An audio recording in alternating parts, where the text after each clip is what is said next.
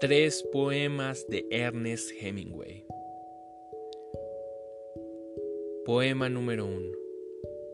La noche se acerca entre suaves y somnolientes plumas, o sucediendo el día, acariciando el brillo perlado, moldeando el brazo, antes de que adquiera la fuerza final, exigiendo que nos quedemos.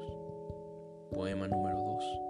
Hemos pensado que los pensamientos más largos y elegidos los caminos más cortos. Hemos danzado ritmos endemoniados, temblando al regreso a casa para rezar, para servir a su amo la noche y otro en el día. Poema número 3. El deseo y las dulces y afiladas penas y las superficiales heridas que fuiste tú se han convertido en una triste oscuridad.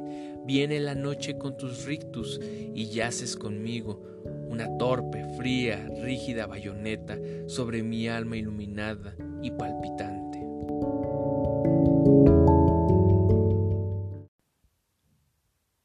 Para Linda.